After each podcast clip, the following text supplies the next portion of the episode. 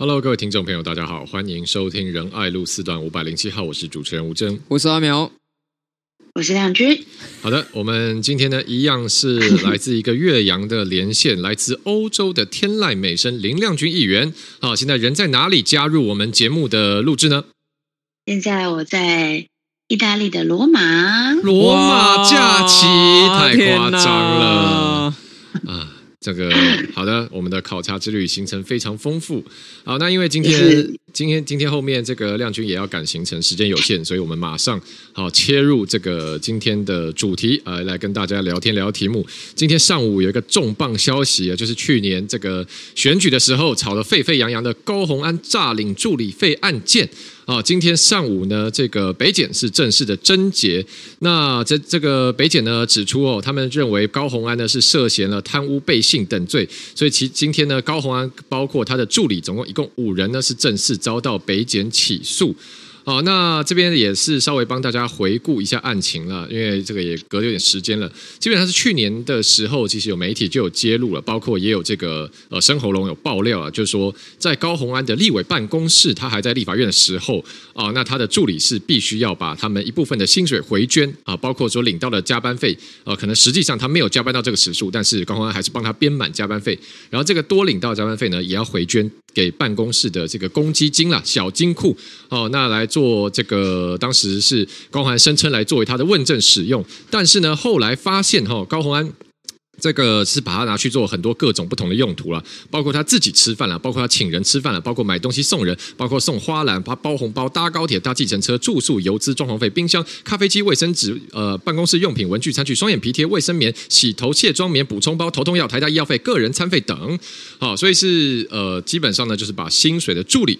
回捐给这个他的小金库，那小金库呢，拿来给高欢做非常多不同的用途。那这个当时其实我记得我们应该有聊过了，这个基本上在我们看来是呃很直接触犯了这个 所谓诈领助理费这样状况，因为助理费呢很明确，过去有相关的判例都指出说助理费必须作为呃这个劳工的实质薪资，就是这个就是他的钱，你不能把它拿来做其他的用途。那今天呢，北检是正式来起诉了。那呃，我们这边也，我这边也稍微啊、呃，帮大家简报一下说，啊，这个检方在起诉书中指称的内容啊。起诉书里面说，高虹安拥有傲人的学经历，曾担任红圈公司啊，就是这个圈隐隐蔽了这个隐蔽了这个公司名字，那红叉公司，好，大家都知道这哪一间。曾担任红叉公司中阶主管，每月领有立法委员月薪十九万元，以及问政费用七万余元，银行存款达一千两百万余元。啊，永叉基金会并支应每月十万元给立叉酒公司协助被告高虹安从事立委职务，财力丰厚。哦，就是说不止他领这个国家的钱了，这个永林基金会每个月再额外出十万给他。哦，到这个外面的立什么酒公司。哦，啊，这个诶，这个谐音听起来蛮像。呃，某位知名的网络人物，好啊，给这个公司帮助他从事立委问政，所以说他的资源是很丰厚的。然而，哈，检方话锋一转，说高虹安竟然啊分毫不用上开问政相关业务经费，反而压榨啊，但于其权势下的助理配合共同虚报、福报酬金、加班费，向立法院诈取该院编列之人事费，留用于委员办公室以及个人私用等支出，足认为被告高虹安公私不分，贪图小利。为支应其他开销，操控助理薪资而 诈得公费助理费用，且饭后态度不佳，卸责与助理，请妥予量刑，并宣告褫夺公权，以示警惕。所以看出来，检方的用词是相当重啊，不只是要求以这个贪污治罪条例来量刑哈，这个而且是说还希望法官可以判褫夺公权啊。那这个是今天上午最大的震撼弹了，因为如果一旦啊，当然是检方现在正式起诉，那还要等到法院正式的判决。但如果一旦高虹安一审被判这个贪污罪成立的话，啊，包含还有褫夺公权的部分，那他的新竹市长的位置肯定是啊马上保不住了。所以，我们今天马上来跟大家讨论这个重磅话题。好，先来请教亮君哦，这个其实去年我们聊过一次了。那刚刚我带大家快速回复一下这个记忆，看出来说高虹安办公室的这个公积金啊，小金库哦里面。这个是基金的来源呢？哦，本基金的收入来源来源自助理回捐的呃这个人事费、加班费。那基金呢，用于各种哈，委员要洗头啦，委员要买卫生棉啦，委员要买 OK 泵啦，等等等等。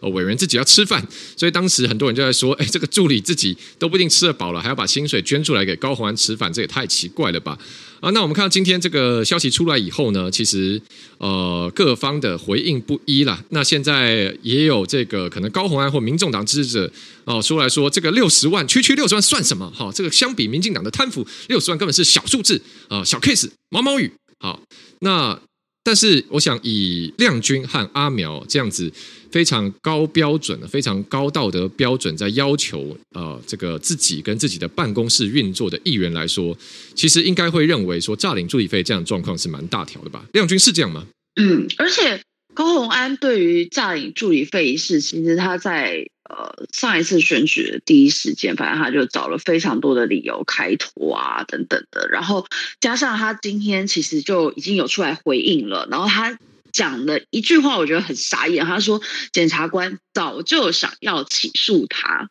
嗯哼，也就是说，他自己作为呃一个要呃要参选公职的人，而他现在也已经是新竹市市长，然后他去呃对于这个呃司法机关的调查提出指控。这是一个非常严肃的，呃，非常严重的质疑啊。那他认为说，这个过程当中有很多的恶意操作跟带风向，然后呃，是史上侦查不公开的最大笑话。可是我真的觉得很奇怪，就是呃，在整个呃，他这个呃。带领助理费这个案件爆发出来，在他选举期间爆发出来的时候，里面的这些种种细节，其实大家在进行讨论的时候，就说这其实依照所有的相关的呃这个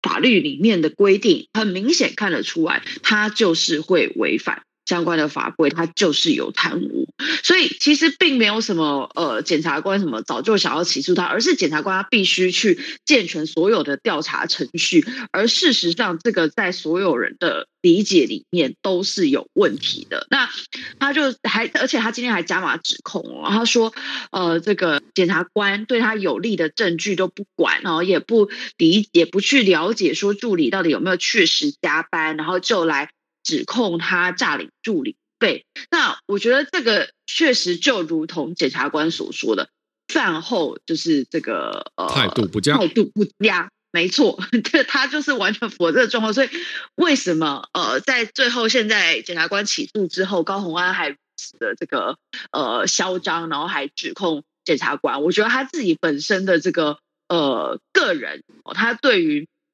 呃公费的使用，我觉得他。本身的这个态度就很有问题啦。那接下来如果说呃，当然接下来进行开庭啊，哈，然后进一步的，我认为民众党或高虹安的这个市府团队一定都会是说这是什么司法追杀啊，哈，然后什么呃半白半绿不半蓝什么的，我猜一定最后会是出现这样的一个呃风向。但是我必须要讲说，高虹安的这个行为是很严重的，呃，大家去。基本想一下，如果你一般你自己的公司，然后呃，你的老板叫你回捐你的薪水，然后作为老板自己的使用，你会不会觉得这间公司有问题，很有事？一定会啊，更何更何况高虹安他是作为一个公职人员民选出来的，那我们在这些所有的公费上面的使用都要非常的注意。那所以他像他这样子的呃一个行为的话，他本身就已经不适格了。那当然我们还是尊重新。竹市民的选择嘛，那只是说现在呃，这个司法机关已经有进一步的调查，接下来要进到这个呃法官来呃进行双方的这个呃证据提出，然后来进行开庭。但我觉得其实这接下来会对呃民众党哦整个接下来的选举来说，我觉得会是另外一波的冲击。这也会让大家觉得说，当时柯文哲说哦理工女怎样怎样，我会觉得现在。完全看起来就是一个笑话啊。是，我们呢也来帮大家回复一下记忆。这个是当时柯文哲面对高虹安助理费的这个案件，他有回应哦，说因为高虹安是理工女，所以所作所为一定合法。就哎。这个逻辑不知道为什么可以成立，就是有点算不太出来。就是为什么理工女所作所为一定合法？我们也不是 diss 理工女，只是说这个论证实在看不太出来它的基础在哪。好，那接着还是要请教亮君啊，因为呃，检方其实也指出，高鸿安办公室主任黄慧文、陈焕宇、陈玉凯等人哦，检方认为侦查中自白犯行，态度良好，无获犯罪所得，所以呢，均因相关的条件来申请这个减轻其刑啊。另外，被告黄慧文，也就是呃高鸿安的办公室主任哦，是出于高虹安只是做事，并且供出一切犯罪情形，并提供事证啊。那被告陈焕宇与陈玉凯身为劳工，配合雇主的行为啊，所以都帮他们这个申请减刑了啊。那这个从这段叙述看起来，高虹安是麻烦大了，因为看起来他的助理很明显是不愿意跟着他一起沉船，一起呃陪他这个或这个就是掉到这个漩涡或者火葬场里面啊。所以呢，看起来如果连包含自己办公室的员工现在通通都这个供出来，都认罪，坦白了，从宽了啊，那高虹安要翻身的机会。可以说，我想是不太容易了。当然，还是要看最后法官的认定。所以要继续请教亮君，是刚有提到说，呃，可能接下来，呃，包括说高虹安今天自己的回应，跟可能他接接下来他身边的人，还是会把这个定性为一个、呃，例如说司法破坏、司法追杀。那你怎么看？会认为说这件事情会影响到民众党的支持度吗？因为我们知道，民众党主席柯文哲他对于呃过去对于贪腐这个事情，常常来指控民进党嘛，甚至说他过去直接指控说啊，蔡英文身边人通通每一个都贪。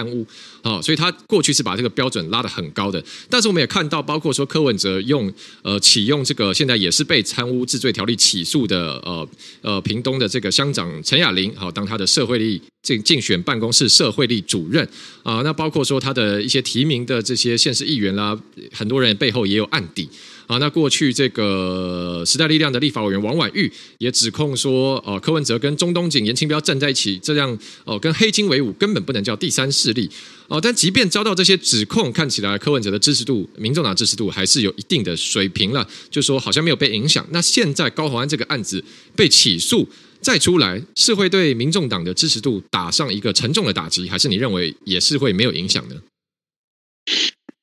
呃，这让我想到柯文哲以前曾经讲的一句话，他讲说：“贪污来自纵容，长官不可能不知情。”是，所以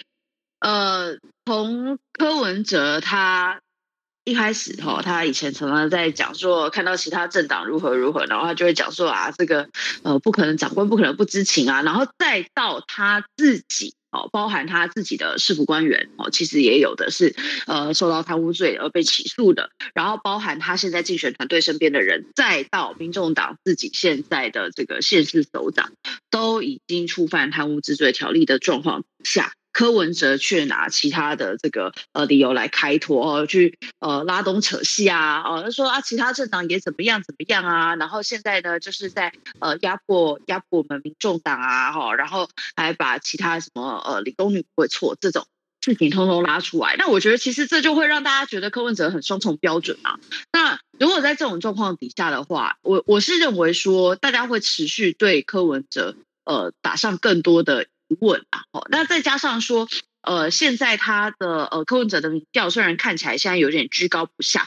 但我觉得这是因为确实都还在呃还没进到就是真正的选举热战期。我觉得现在都还前期的，都还在前期的阶段。那再加上说柯文哲先前又跟黑道哈、钟东锦这些人站在一起的话，那其实大家对于柯文哲现在身上的标签，在过去是什么？呃，进步价值啦，哈，什么财政纪律啦，然后呃，清廉勤政啊，哈，这是他过去什么主打的这些价值。可是你看现在所有的东西全部通通被打上叉叉，他所秉持的这些价值。都打上问号，都现在都有很多的呃这个行为，或者是他身边的人好的这些出了事情，都让他过去所坚持的这些价值，让大家觉得说，哎，那他其实信奉的或许是呃这个圣选主义而已，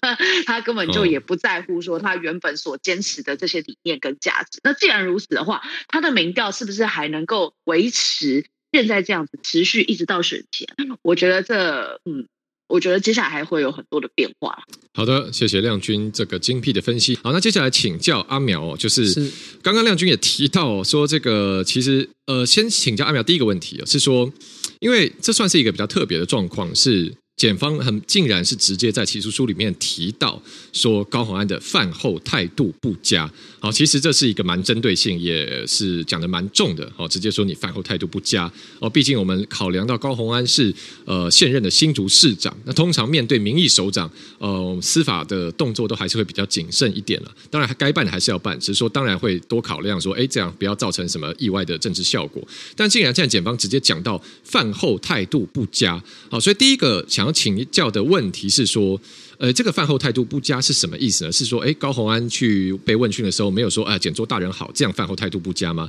还是说，这这个在法律上是一个什么样的状况？那既然检方现在认定他饭后态度不佳，这个会影响到高虹安他可能被呃去求刑，这个就是从重量刑这个部分，会影响到他在法律上的后果吗？是的，收听我们节目的听众朋友真的是有福了，因为呢，今天起诉的结果，我们在去年的节目的录制的过程当中，其实就已经为大家来预测。好，就如果有收听我们的节目的话。大概呢都可以得到这个相当正确的资讯啊，知道今天起诉的结果大概不太令人意外。所以是，如果高红还是一只股票，本节目早在一年前就放空它了，空头大师就是我们，我们被嘎爆了，标股明灯，中间被嘎，中间被嘎爆哦。对，对，因为我们没有这个投资，对，讲讲还可以。好，刚刚前面呢是开玩笑的部分哈，接下来认真讲。刚刚吴征问的这个饭后态度不佳到底什么意思啊？当然，因为我法律人的身份啊，我比较是觉得说，在无罪推定原则之下，哈，好，那虽然今天检察官起诉，起诉的门槛叫做认为相当有获致有罪判决的高度可能性，好，而有罪判决的门槛呢，叫做呃超越合理怀疑，好，这两个门槛是不一样，有罪判决的门槛。更高哈，所以有很多案件是他跨过了起诉的门槛，认为有获得有罪判决的高度可能性，但是最后会不会又跨过了有罪的门槛？这个我们继续看下去哈。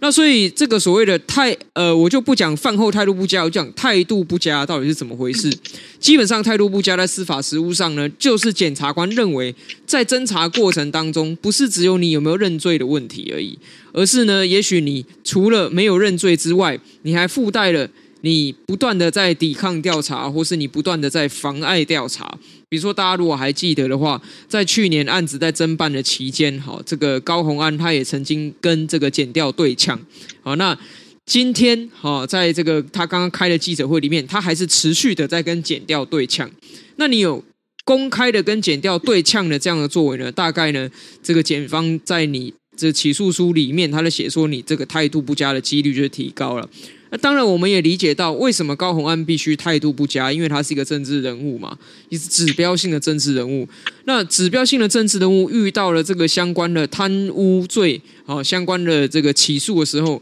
态度其实都是很不佳的哈。包括过去我们看到蓝营、看到绿营、看到现在白营的高虹安，只要是牵涉到贪污这两个字，一定是大声的出来喊冤。大声的要跟检调对抗，为什么会这样呢？因为贪污这个案子啊，在政治界啊，基本上你就是犯犯了天条了哈。就如同今天国昌老师有第一时间表达说，清廉是政治人物的最基本要求。所以检察官出来把你起诉说你犯了天条哦，当然任何一个政治人物，不管你是什么颜色，一定都会大声喊冤。好，除非你已经决定要退出政坛，不然大声喊冤就是他唯一的路。但是我们在这边呢，也要跟大家提醒一件事情，就是。除了政治人物大声喊冤之外，他一定会把风向导到说这是一个司法迫害。但是我个人认为，我个人认为，在现在二零二三年的台湾，你说要用司法迫害的方式，用贪污罪强行的把罪名灌到某一个政治人物的头上，其实并没有这么容易。我就分享两个案子给大家听。首先，第一个哈，这也是一个这两天哈，今天这几天才出来的一个独家的新闻了哈。就是呢，有一个陆军前经防部的参谋长林地志少将，哈，是，他呢被重判十二年徒刑，为什么呢？因为他侵占公用财物，重判十二年。他侵占了什么呢？他侵占了一台价格七九九零的洗衣机，七九九零哦，不是七九九零零哦，是只有八千块的一台洗衣机。这个少将呢，他就被判了十二年。好，这是第一个案子。第二个案子呢是前台北市议员童仲彦哈，他以前是民进党的，他因为诈领助理费遭重判三年多。好，那他诈领了多少助理费呢？答案是五万块。啊，一个民进党的议员因为诈领了五万块助理费，就直接判三年多，而且进去关。我为什么要提这两个例子？是因为我要告诉大家的是，现在司法实务上。对于所谓的贪污，尤其是诈领助理费或者是侵占公用财物，其实它的审查标准是很严格的。就算你只是卡到一台八千块的洗衣机，好，你也有可能被判十二年。就算你只是卡到五万块的助理费不清不楚，你也有可能被判三年多。那所以高虹安这案子，我记得应该是。是多少钱啊？是四十几万，是不是？六十几万哦，六十几万当中有十几万，大概十四万左右。后来发现确实有用于呃这个一些不就非他个人的状况，就是他就是他挪用了六十几万。对，好，然后其中十四万当中是一类，然后另外四十几万是另外一类嘛。没错。好，那你这个金额跟我们刚刚提到这八千的洗衣机，以及呢这个五万块的助理费相比之下，其实。当然，在现在的司法实务的标准里面，好，其实它并不是一个可以被当做是没看见的金额啦。那所以我也觉得，在这个案件里面，如果你说你要用什么政治追杀、政治什么去案的话，我觉得是，嗯、不是那么贴合实况的。好，尤其是如果今天他真的是要做政治操作，他何必在去年的市长结选举结束之后才来处理这个案子？或者是如果他今天真的是要政治操作，那为什么背信好就是资策会论文的那部分又会不起诉呢？如果说他真的是一个政治迫害，那资策会论文的那边应该也要一起拿来迫害，不是吗？所以我觉得，如果大家有去看仔细看那个起诉书的内容，或许你会觉得这个金额搞不好你觉得不是大非常大，可是因为现在的司法实务的标准，对于我们政治人物确实就是这么的严格，几千块甚至几万块。啊，都有可能让你被因为贪污罪起诉的啦。哦，所以大家要这个，我我是为我自己现在在司法实务界工作的其他法律人讲点公道话。哦，不要说遇到政治人物的时候。你怎么办都不对啊！你起诉了，被告就出来血泪控诉你对他政治迫害；你不起诉，就是另外一群人出来血泪控诉你，这个都这个纵放纵容，对不对？我觉得，如果司法它长期在这种被两边当夹心饼干的方式，然后不管你办什么案件都一定会被政治诠释的话，那我们的司法当然没办法健康起来。要让我们司法健康起来，其实最基本的做法就是我们回归到案件的事实与证据。然后再回归到法条的函涉，大家一起来好好的按照事实与证据和法条来判断一个案件，而不是按照颜色来判断。是啊、刚刚其实亮群跟阿苗都有提到，因为今天高虹安也是在今天早上，就是呃非常近一两个小时之前的时间，他有自己出来开记者会回应。那他的回应中呢，也就直接讲说，检察官一开始就打算要起诉我。呃，那其实他的意思也就是检察官先射箭再划画靶了。哦，检察官戴上有色眼镜，一开始就想要针对高虹安。哦，甚至他说，呃，对于检察官这次的草率起诉感到很遗憾。哇，那这个呃，真的只能说哦，你很猛哦，哦，就是高虹安很猛哦，确实是直接摆明对着跟检察官对干对呛。好，那当然接下来到底会怎么样呢？这个案子还是要回到我们的司法体系里面侦办。那只能说，呃，既然高虹安已经选择了要跟司法体系对干对呛。哦，那也就祝福他。接下来，呃，如果他能够在法庭上去出示足够的证据证明自己的清白，当然很好。那但是如果最后没有办法提出有力的证据证明，呃，他跟这一切无关的话，那恐怕哦，这个下场就不会是很好了。然后这个是今天这个高虹安市长被起诉诈领助理费的部分。那今天我们再跟大家聊另外一个话题，另外一个话题是。呃，上礼拜这也跟柯文哲市长，呃，柯文哲前市长有点关系啊。是说，在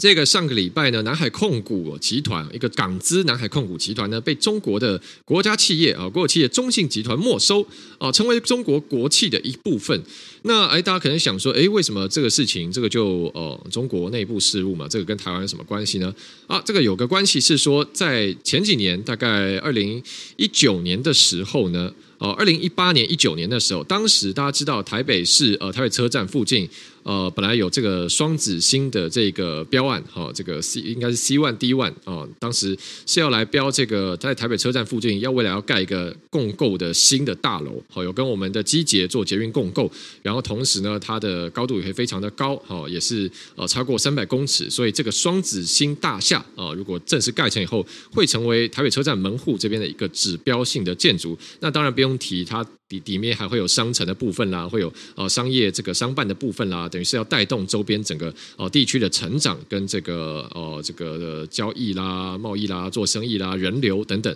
哦、都是不只是有门户的地位啊、指标对台北市市容指标地位，那对经济也是有很大的影响。那在二零一八年呢，当时南海控股是这个投标人的身份哦啊、曾经以这个六百亿元哈、呃、要来去投标这个双子星大楼的开发案，那当时呢是被台北市政府。评为最优申请人，也就是呃第一名啦，就是我这个标案最应基本上是最优先要标给这个南海控股。那后来呢，这个时候投审会出来喊卡哦，就是投审会后来去审查说这个呃南海控股虽然它是港资，但是它背后中资的味道非常浓哦，这个中资呃是对它有非常大的影响力，所以我最后呢投审会是基于这一个国安的理由啊，所以去把这个南海控股的这个呃资格。给驳回了啊，所以后来南海控股没有成功的进驻进驻来接管去建造这个双子星大楼。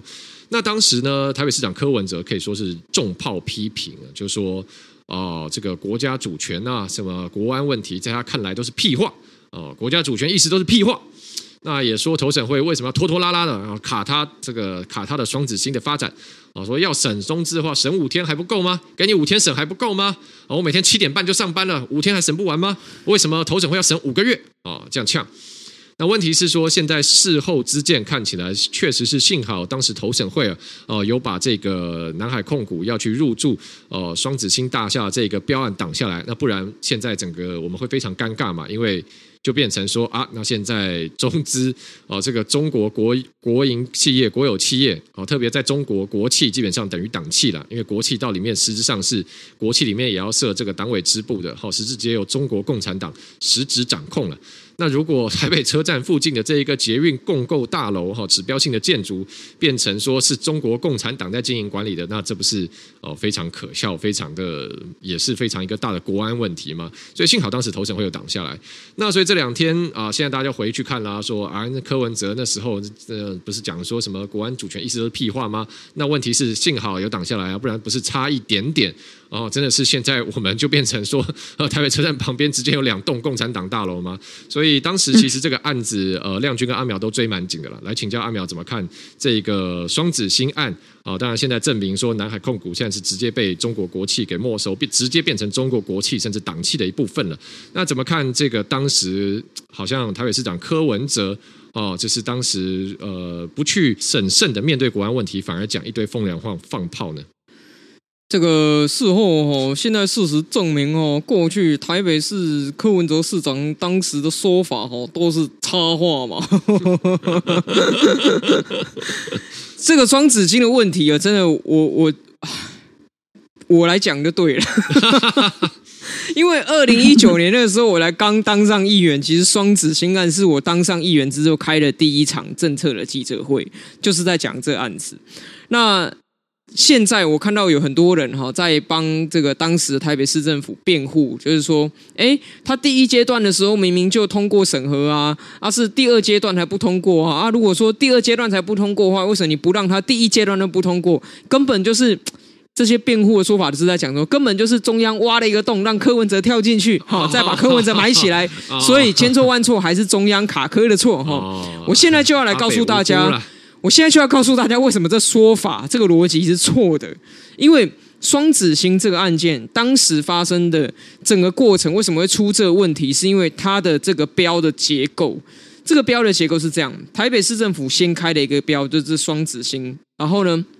来投标的人，他可以用一个 A 公司来投标。那 A 公司投标得标了之后。按照这个招标文件的要求是，这个得标的 A，他要另外去成立一家专案公司，就是专案处理双子星的公司，再由专案处理双子星标案的这个公司来跟台北市政府签约，这是当时这个标案的结构。所以为什么会发生南海控股哈这个中资差点渗透到我们国门的关键原因，就是当初南海控股来投标的时候，它采用的股权结构，就是这个来投标的 A 公司南海控股公司，它的股权结构经过我们的金管会来审定是。不符合我们国内法律对于所谓入资的要件，所以他可以参加投标，他也可以得标。可是问题在于，当他得标了之后，他按照这个标案的结构，他要去成立一家新专案公司，我们把它称为南海专案公司好了。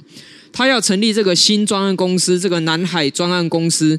因为它是外资来投资，所以它必须要经过投审会的审查，来审查它有没有中资的问题。而问题就刚好出在这里，就是最终投审会把它打枪的原因，是因为它成立的这个新专案公司背后的股权被我们审查出来，它就是符合我们要拒绝中资的这个法规的相关的条件，所以呢，它被打枪。所以大家听得出来，这个所谓一阶段、二阶段是中央挖坑给柯 P 跳进去的。说法错误错在哪里吗？就是因为台北市政府原来开这个标案的标案设计，它有这个所谓的成立专案公司的这个阶段，所以最后南海控股它没有办法成立一个符合我们排除中资规定的专案公司，所以它当然结果是被打枪。当然投审会是按照我们国家的法律规定为我们把守住这个国门嘛。当初第一阶段投标的时候，他用了一个符合资格的公司来投标，可是他却蓄意的想要意图在第二阶段的这个成立新专案公司这边来偷渡中资进来。所以从这整个道理看出来的时候，你会发现中央确实尽到了这个他把关国门的角色，而台北市政府的角色是什么？这就是我二零一九年三月份开的那个记者会的主题。台北市政府当初在这个标案开标出来，确定由南海控股来得标之后呢，照理来讲，他应该要在呢限定的时间之内发一个通知书给这个南海得标的公司，然后跟这个得标公司说，请你派出你的专案公司来跟我签约。他这个时间上面有规定，可是台北市政府的问题就出在这里。就是南海控股迟迟没有办法成立一个符合我们国内法律规定的新专案公司，所以照理来讲，这个时间跑过去嘛，有点像是你考试，考试录取了之后，你有一定的期间内你要到学校去报到。假设你错过了这个报道，你就失去录取资格，由备取来递补。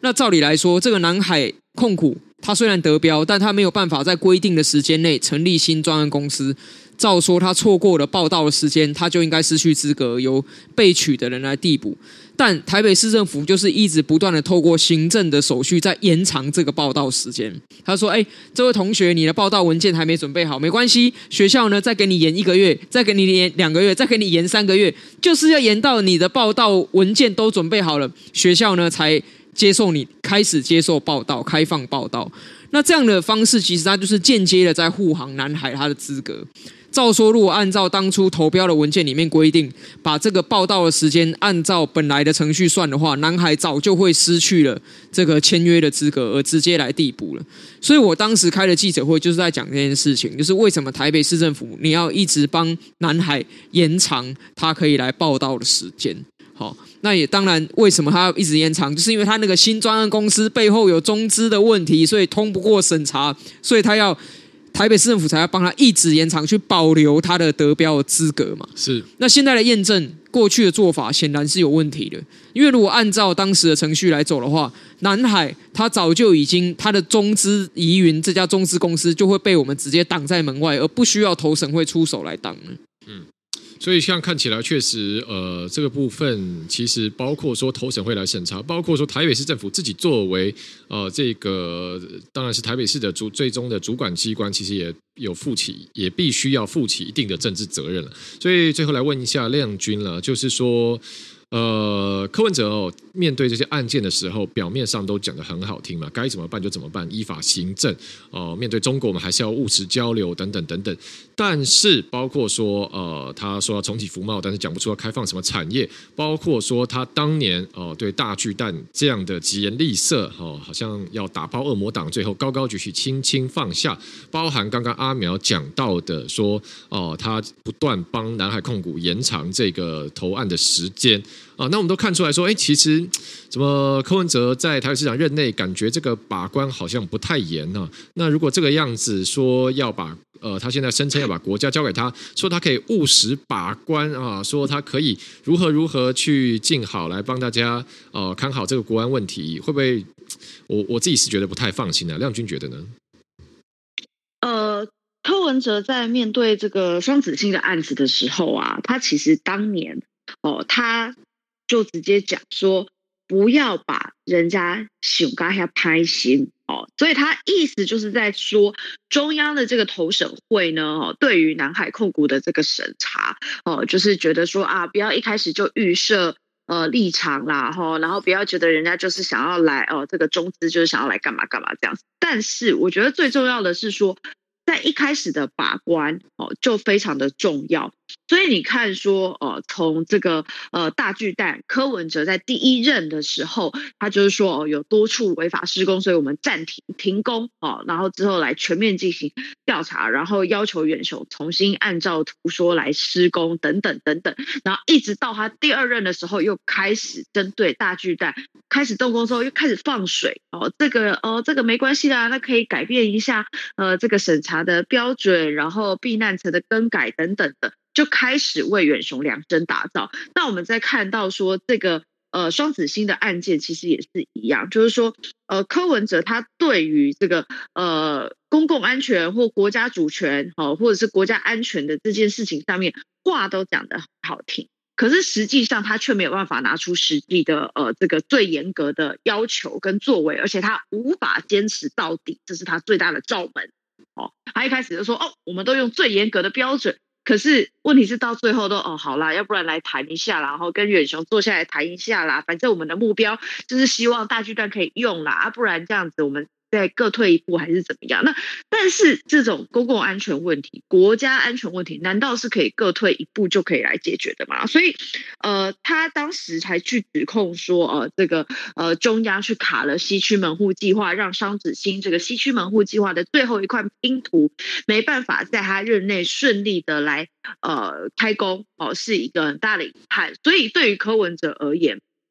那只有他自己。的这个呃个人的呃政治利益或者是个人的政绩，对他来说才是最重要的。他却不去想说，为什么中央呃需要花这么长的时间来去抽丝剥茧，针对南海控股它里面的这些股权结构，以及它有没有涉及到中资有可能会呃渗透国门、危害国家安全的这样子的疑虑，需要花很长的时间来去做审查。哈，他完全都没有意识嘛，而且呃。如果说投审会是草率的做审查，不管最后草率出来的结果是过或不过的话，它很有可能第一个过了，然后我们重放哦这个所谓的中资哦侵入到台湾的国门；第二个是如果它不过，但是实际上在审查的过程中过于轻率的话，这样子的呃控股公司也很有可能对台湾政府提出相关的呃这个诉讼等等的。那所以。为什么投审会需要这么长的时间？我想都是有其意义，而且要抽丝剥茧去确认哦，这个它背后的这些呃股权关系，还有它的呃这个资金来源等等的。那所以我觉得这是一个非常必要的程序，而柯文哲不尊重也不理解，那所以他现在这样子要来去参选，呃，代表民众党参选总统，我觉得这对大家呃他在国家安全。哦的这个呃意识上面跟态度上面会打上一个很大的问号，但我认为啦哈，我认为柯文哲他当然呃最后都还是会说呃这就是呃这个呃中央政府啊哈，然后都是卡他的计划，然后或者是说呃为了这个呃意识形态呃然后去牺牲这个整体市民的利益等等的，他都讲这些很高很清高的东西，可是背后。所包装的是他根本不顾呃这个台湾的国家安全，这个最重要的事情他把它消弭掉了，他只把一些其他的包括什么西区门户计划啊、地方经济发展啊这种事情拿出来讲，但是背后最重要的事情他却跳过不谈。我觉得这个是呃柯文哲常常在面对呃这些呃。事件的时候，他所提出的一种呃模糊战呐，哈，就是说他提出他别的东西，然后来去掩盖说，其实他自己对于呃国家安全的呃这些内容，哈，他可能也没那么理解，然后呢，呃，也认为说这个都是政治指控，哈，等等的。那我觉得这个对柯文哲来说，就我刚刚前面讲的，他过去所坚守的这些价值已经被打上了 N 个叉叉，那现在呢，双子星又是更打一巴掌在柯文哲的脸上。好的，那这是今天跟大家带呃回顾过去这几天的两大时事。那因为亮君等一下就要去赶这个参访的行程，所以我们今天录制的节目先到这边。那呃，如果大家有任何要给我们节目的回馈，也都欢迎呃留言哦、呃，或者是发讯息给我们，我们都会看。好，谢谢大家，这里是仁爱路四段五百零七号，我是主持人吴征，我是阿苗，我是亮君。好，那我们下礼拜见，拜拜，拜拜。